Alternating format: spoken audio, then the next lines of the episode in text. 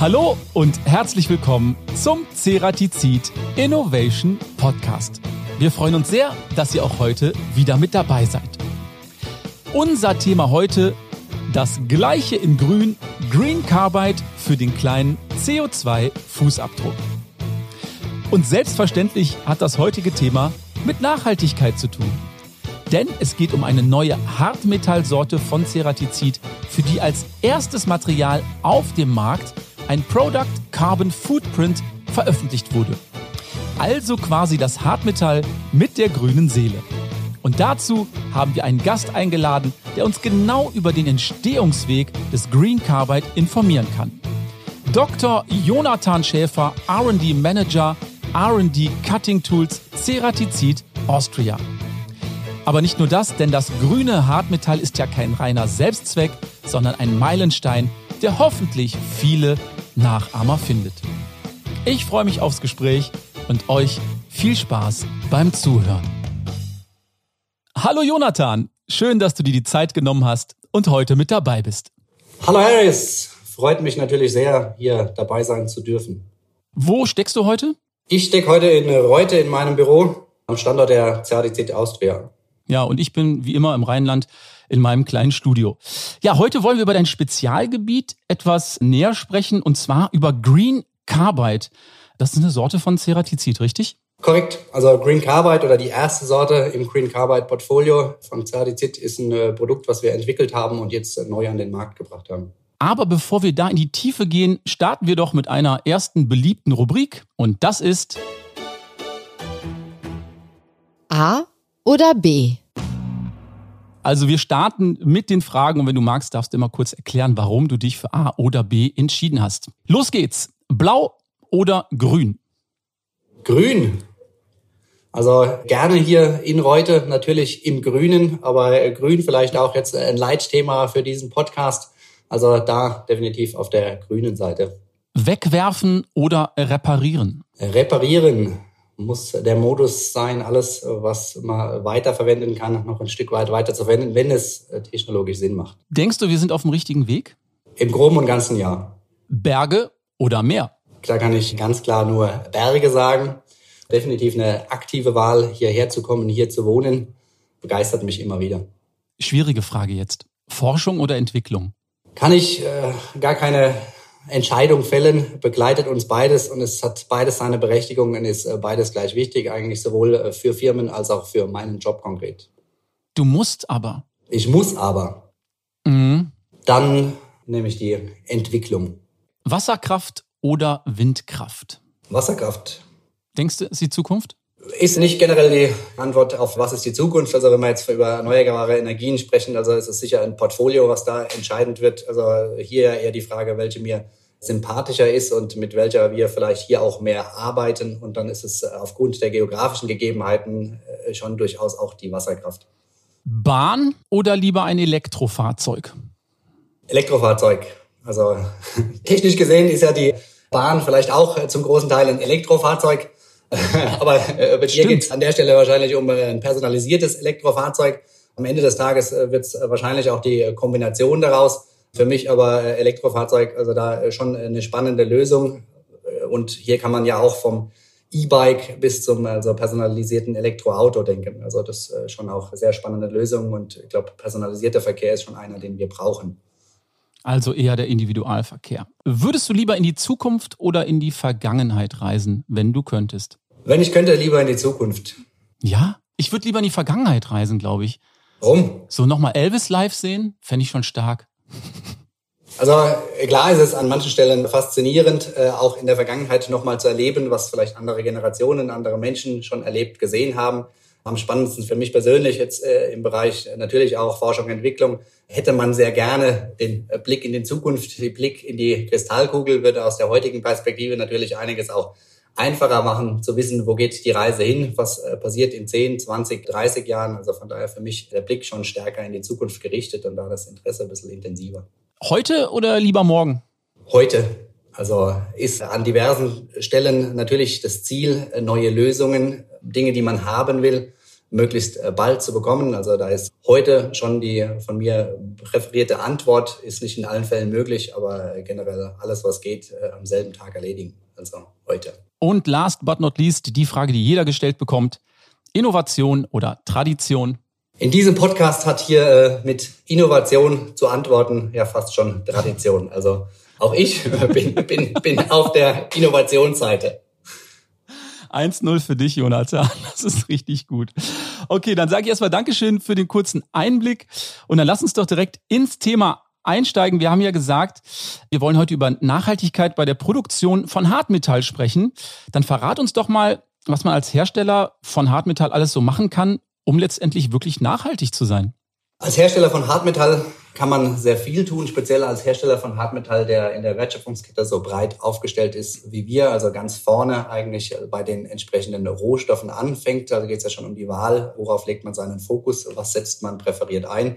Und hier ist es ja schon immer so, dass die Plansee- und Ceradizid-Gruppe einen sehr starken Fokus darauf setzen, dass hier Sekundärrohstoffe zum Einsatz kommen. Dann On top auf die Wahl der Rohstoffe kommt natürlich die äh, verwendete Fertigungstechnologie entlang der Wertschöpfungskette.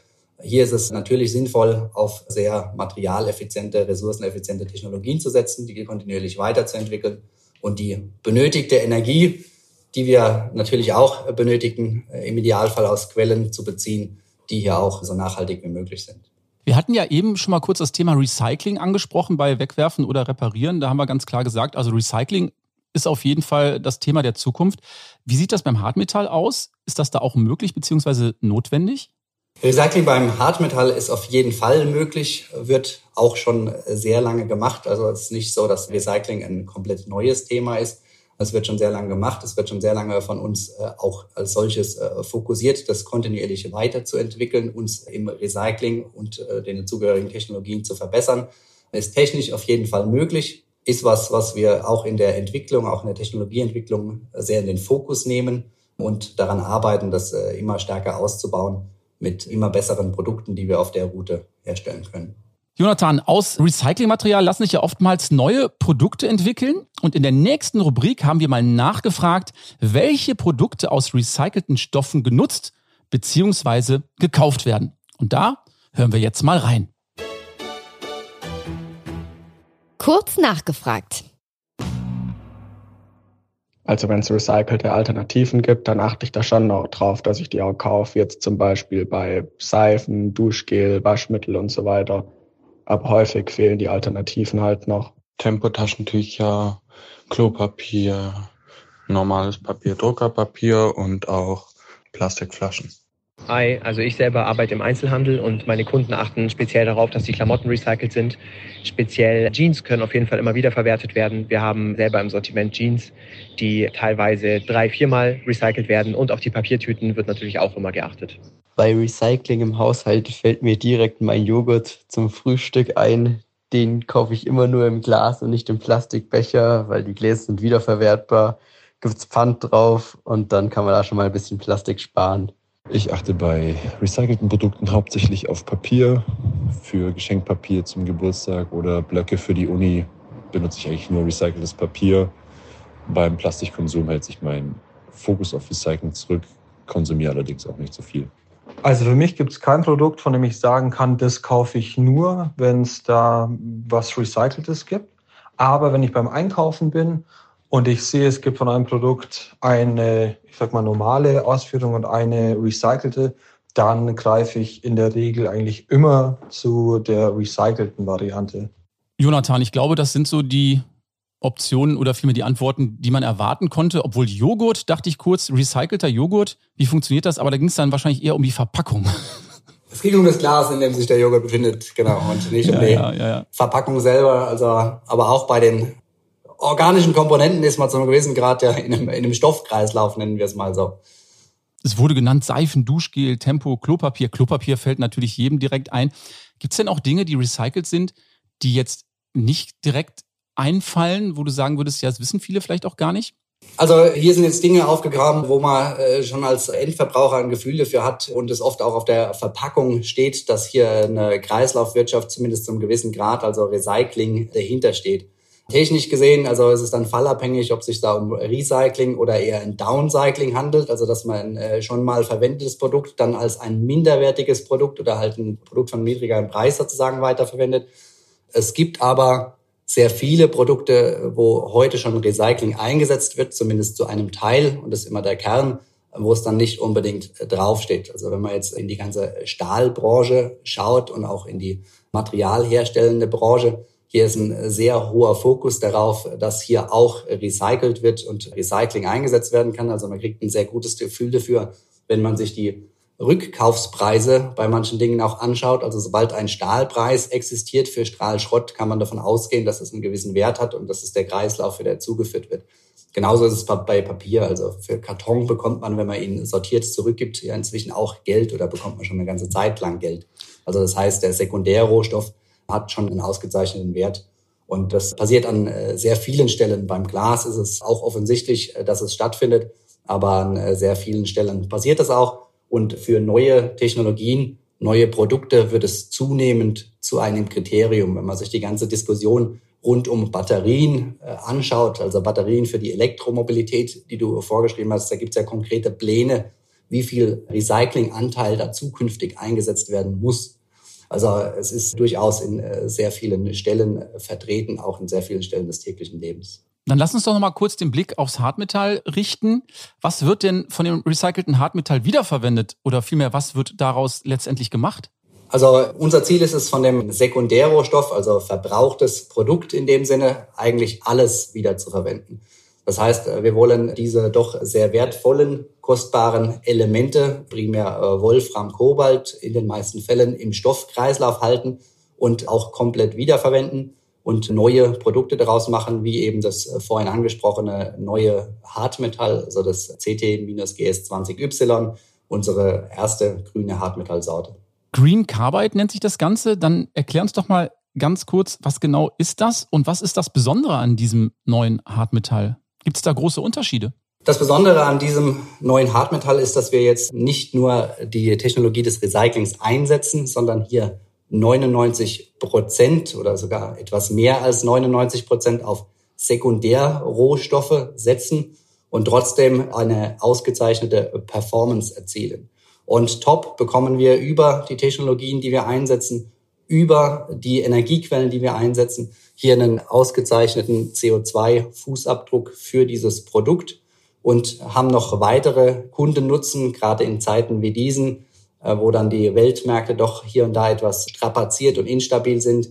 Wenn wir auf ja, Sekundärrohstoffe setzen, dass wir da im europäischen Markt ein bisschen höhere, zumindest aktuell, Preisstabilität gewähren können und als solches auch eine Versorgungssicherheit äh, zum gewissen Grad besser bereitstellen können. Du hast gerade schon gesagt, Green Carbide ist sehr leistungsfähig. Kann das mithalten mit den bekannten Premium-Sorten, die wahrscheinlich alle kennen? Kann es definitiv. Also das war auch unser Ziel, zu sagen, wir wollen hier nicht äh, nur ein Recyclingprodukt, sondern wir wollen ein Recyclingprodukt in der Premium-Klasse und hier auf jeden Fall konkurrenzfähig sein mit allen anderen Premium-Hartmetallen. Das sind wir auch. Das belegen Zerspannungstests im eigenen Haus, aber auch Zerspannungstests äh, bei Kunden dass wir mit den gängigen Premium-Sorten von uns und auch von Marktbegleitern mithalten können, teilweise in der Performance sogar darüber liegen. Kannst du uns vielleicht mal ein, zwei Beispiele für den Einsatzbereich geben für diese Sorte? GS20Y ist eine 10% Submicron-Sorte. Das ist die Sorte, die am gängigsten ist für Vollhartmetallwerkzeuge für die Bohr- und Fräsanwendungen.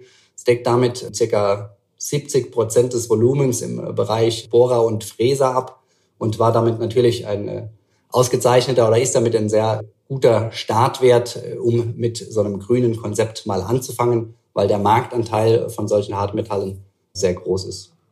Jetzt haben wir ja schon mitbekommen, dass eine Eigenschaft des Hartmetalls ist, dass es einen sehr geringen CO2-Footprint hat. Und wie wichtig so ein geringer Footprint ist, das klären wir in unserer nächsten Rubrik. Und das ist Die Schätzfrage. Ganz genau unsere Schätzfrage. Jonathan, du darfst mitschätzen und am Ende des Podcasts lösen wir dann auf, okay? Gerne. Hier kommt unsere Frage. Der Fußabdruck ist ein komplexer Nachhaltigkeitsindikator, der beschreibt, wie viel Fläche ein Mensch benötigt, um seinen Bedarf an Ressourcen zu decken. Stand jetzt bräuchten die Menschen 1,7 Erden, um ihren aktuellen Lebensstil aufrechterhalten zu können. Welches Land, Jonathan, ist mit 9,02 benötigten Erden das Land mit dem Abstand größten Ressourcenverbrauch, um seinen Lebensstil halten zu können? Hast du eine Idee? Verrat sie vielleicht an der Stelle noch nicht, weil es ja so eindeutig sein könnte. Ich habe eine spontane Idee, frage mich natürlich selber, ob sie zutreffend ist, ob sie plausibel ist äh, und oder auch sein kann. Aber mir kommt da sehr spontan ein äh, Land in den Kopf. Ja. Na komm, dann verrat's uns. Was denkst du? Ich würde hier spontan an die USA denken. Du denkst an die USA. Wäre mir wahrscheinlich auch direkt eingefallen. Ob das stimmt, das lösen wir am Ende unseres Podcasts auf. Kommen wir zurück zum Green Carbide. Kannst du diesen geringen CO2-Fußabdruck von eurem Hartmetall irgendwie beziffern, also in Zahlen formulieren? Der lässt sich quantifizieren und es war auch äh, eine wichtige Aktivität, also als Kontext der Entwicklung. Äh, der beträgt 2,6 äh, Kilogramm CO2 pro Kilogramm Hartmetall, wobei man da immer dazu sagen können oder dazu sagen muss, für die, die sich damit auskennen, dass wir da die Scope 1, Scope 2 und Scope 3 der CO2-Bilanz beinhalten. Was bedeutet das genau? Scope 1, Scope 2?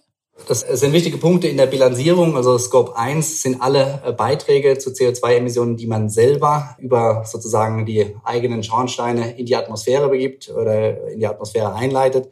Scope 2 äh, sind alle Beiträge, die aus den Energieverbräuchen kommen, also zum Beispiel, dass man CO2 anfällt für den Strom, den man benötigt. Und äh, im Scope 3 äh, steckt sehr viel Material entlang der Wertschöpfungskette, also alles, was man einkauft, wo die Rohstoffe herkommen, was die Rohstoffe für ein Footprint haben, was für einen Transport man benötigt. Also da steckt noch sehr viel anderes mit drin. Uns ist immer wichtig, dann auch zu sagen, dass wir in dieser Bilanzierung weitestgehend vollständig sind, weil wenn man sich nur auf einen dieser beschränkt, dann wird die Zahl natürlich noch niedriger. Und wie hoch ist im Vergleich der CO2-Verbrauch bei konventionell hergestelltem Hartmetall? Wo sind da die Unterschiede? Das lässt sich nicht eins zu eins vergleichen oder nicht so leicht eins zu eins vergleichen. Wir stützen uns da ausschließlich auf interne Referenzen, wobei wir der Meinung sind, dass selbst die internen Referenzen da schon vergleichsweise niedrig liegen. Aber interne Referenzen liegen in der Größenordnung von 20 äh, Kilogramm CO2 pro Kilogramm Hartmetall. Was man auf dem Weltmarkt so sieht, kann, glaube ich, noch durchaus deutlich darüber liegen. Und wie genau wurden diese Zahlen dann letztendlich erhoben? Es ist äh, durchaus schon etwas umständlicherer Prozess. Also wenn man sich dem neu stellt als Unternehmen, in unserem Fall wurde das dann auch sehr stark gepusht auf allen äh, Management-Ebenen, dass wir dahin kommen, natürlich, dass wir die äh, firmenbezogenen Fußabdrücke, also die Corporate Carbon Footprints sehr strukturiert und vollständig erheben können und aus denen dann für die einzelnen Produkte die Product Carbon Footprints als solches ableiten nach den gängigen Normen. Jonathan, wie sieht das denn auf Kundenseite aus, was den CO2-Fußabdruck angeht? Sind die gesetzlich in irgendeiner Form verpflichtet, da auch nachhaltig zu sein oder ist das völlig egal? Völlig egal ist es äh, sicher nicht. Wir stecken an der Stelle natürlich in einem internationalen Markt und die Gesetzeslage und die Regelungen dazu sind äh, zu einem gewissen Grad natürlich länderspezifisch. Also das heißt, es kommt darauf an, wo unser Kunde jetzt ist, inwie stark oder inwiefern das ihn gesetzlich schon betrifft.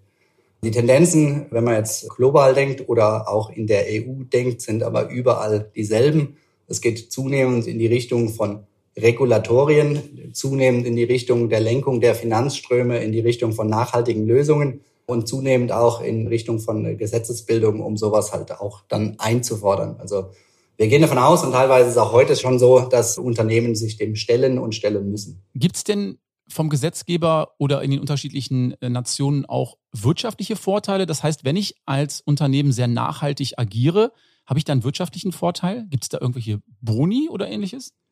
Die Wahrnehmung ist eher, dass es Strafpunkte gibt, wenn man es nicht tut. Also in einigen Industrien äh, wird ja schon der Handel mit den entsprechenden Zertifikaten betrieben, wo dann die pro Kilogramm oder pro Tonne emittiertem CO2 ein gewisser Betrag fällig wird. Also das wäre eher die Wahrnehmung. Also nicht, dass es belohnt wird, wenn man sehr nachhaltig ist, sondern dass es bestraft wird, äh, wenn man es nicht ist. Und die wichtigste Frage, die sich jetzt unsere ZuhörerInnen sicherlich auch stellen, ist, welche Vorteile habe ich eigentlich davon? Außer wahrscheinlich ein gutes Gewissen.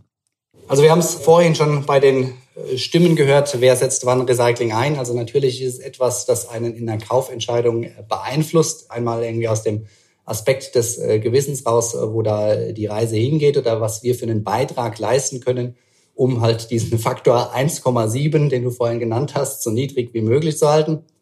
Im sonstigen Kontext für Firmen, wenn wir jetzt von äh, Kunden sprechen, also als Firmen, ist es auch für die so, dass sie, wenn sie eine Bilanzierung machen, bezogen auf die Footprinte, wenn sie den Scope 3 berücksichtigen, einbeziehen müssen, was sie für Materialien einkaufen. Und da ist es natürlich dann ein Unterschied, ob man Material bezieht, was einen schon hohen Startwert hat oder ein Material bezieht, was einen niedrigen Startwert hat. Das heißt, auf die Art und Weise können wir natürlich auch den Corporate Carbon Footprint unserer Kunden senken. Und gibt es noch andere Möglichkeiten jetzt über das Hartmetall hinaus, um für effizientere Prozesse zu sorgen? Das ist natürlich was, was uns im täglichen Tun beschäftigt innerhalb der Firmengruppe dass wir unsere Prozesse so effizient wie möglich gestalten, Materialeffizienz steigern, Energieeffizienz steigern, Technologien weiterentwickeln, um hier mit möglichst wenig Stoff- und Energieeinsatz performante Produkte herzustellen. Dann sage ich an der Stelle erstmal ein großes Dankeschön, Jonathan, für die ganzen Infos. Aber wir müssen ja noch unsere Schätzfrage auflösen. Und du hast gesagt, könntest dir vorstellen, dass es vielleicht die USA ist, mit diesem Wert von 9,02. Ich muss dich leider enttäuschen, denn die USA ist auf Platz 2 mit 5,13. Wer könnte es denn noch sein, Jonathan? Jetzt bin ich natürlich gespannt. Tu mir ehrlich gesagt äh, schwer, das abzuschätzen, aber vielleicht sind es auch kleinere Länder, die da äh, schnell mal nach oben kommen, die man vielleicht in dem Bezug gar nicht ganz auf dem Radar hat. Es ist mit 9,02 tatsächlich Katar. Katar. Ja. Die sind ganz oben mit dabei. Was denkst du, wo liegt Deutschland ungefähr? Im Ranking? Mhm. Schwer. Platz 20, 25. Oh, nee, wir sind tatsächlich auf Platz 6 mit 2,95 und China, die hätte ich nämlich auch weit vorne gehabt. Wir sind ja in Österreich, ihr seid. Also, ihr, ihr, ihr, ihr, seid da hast Platz 6. Ja, da, da hast du recht, ihr seid ja in Österreich, Entschuldigung. Ihr liegt auf Platz 4 mit 3,83 und China zum Beispiel dann auf Platz 8 mit 2,4. Also in Katar, da muss noch ein bisschen nachgebessert werden. Aber auch bei uns. Also, und das ja, ist ja was, äh, wo es sich lohnt, aktiv zu sein. Ja. Auf jeden Fall. Bevor wir jetzt am Ende des Podcasts angelangt sind, ich weiß nicht, ob du es weißt, es gibt auch eine Ceratizid Innovation Playlist, denn unsere Podcast-Gäste und Gästinnen, die dürfen sich immer einen Song wünschen. Und wie du dir vorstellen kannst, ist es mittlerweile eine kunterbunte Playlist, da ist wirklich alles drauf, ne? von Heavy Metal bis Schlager. Hättest du Lust, auch einen Song beizusteuern? Sehr gerne. Ich würde da äh, gerne einen äh, Song aus Österreich beisteuern von Falco, Out of the Dark. Falco, Out of the Dark? Out of the Dark, Into the Light. Okay. Einer deiner Lieblingssongs?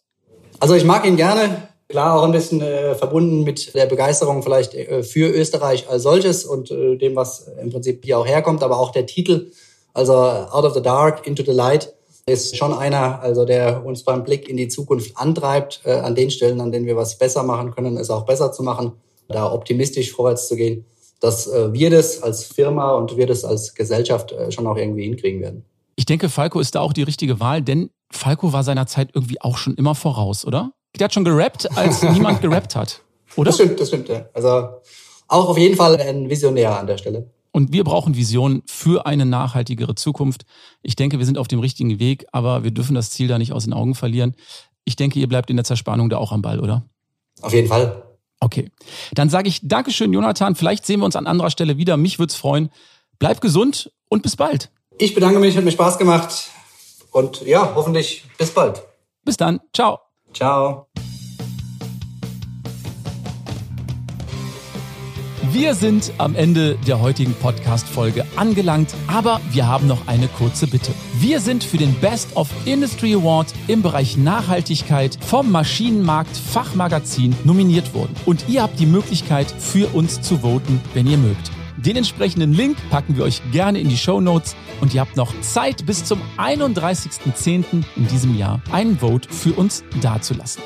Ansonsten schreibt uns gerne eine E-Mail an teamcuttingtools ceratizid.com mit euren Anregungen. Vielleicht habt ihr Feedback für uns oder vielleicht habt ihr auch mal eine Idee für einen Gast, den ihr gerne im Ceratizid Innovation Podcast hören würdet. Ich sage Dankeschön für eure Aufmerksamkeit, bleibt gesund, bis zum nächsten Mal, tschüss und bye bye.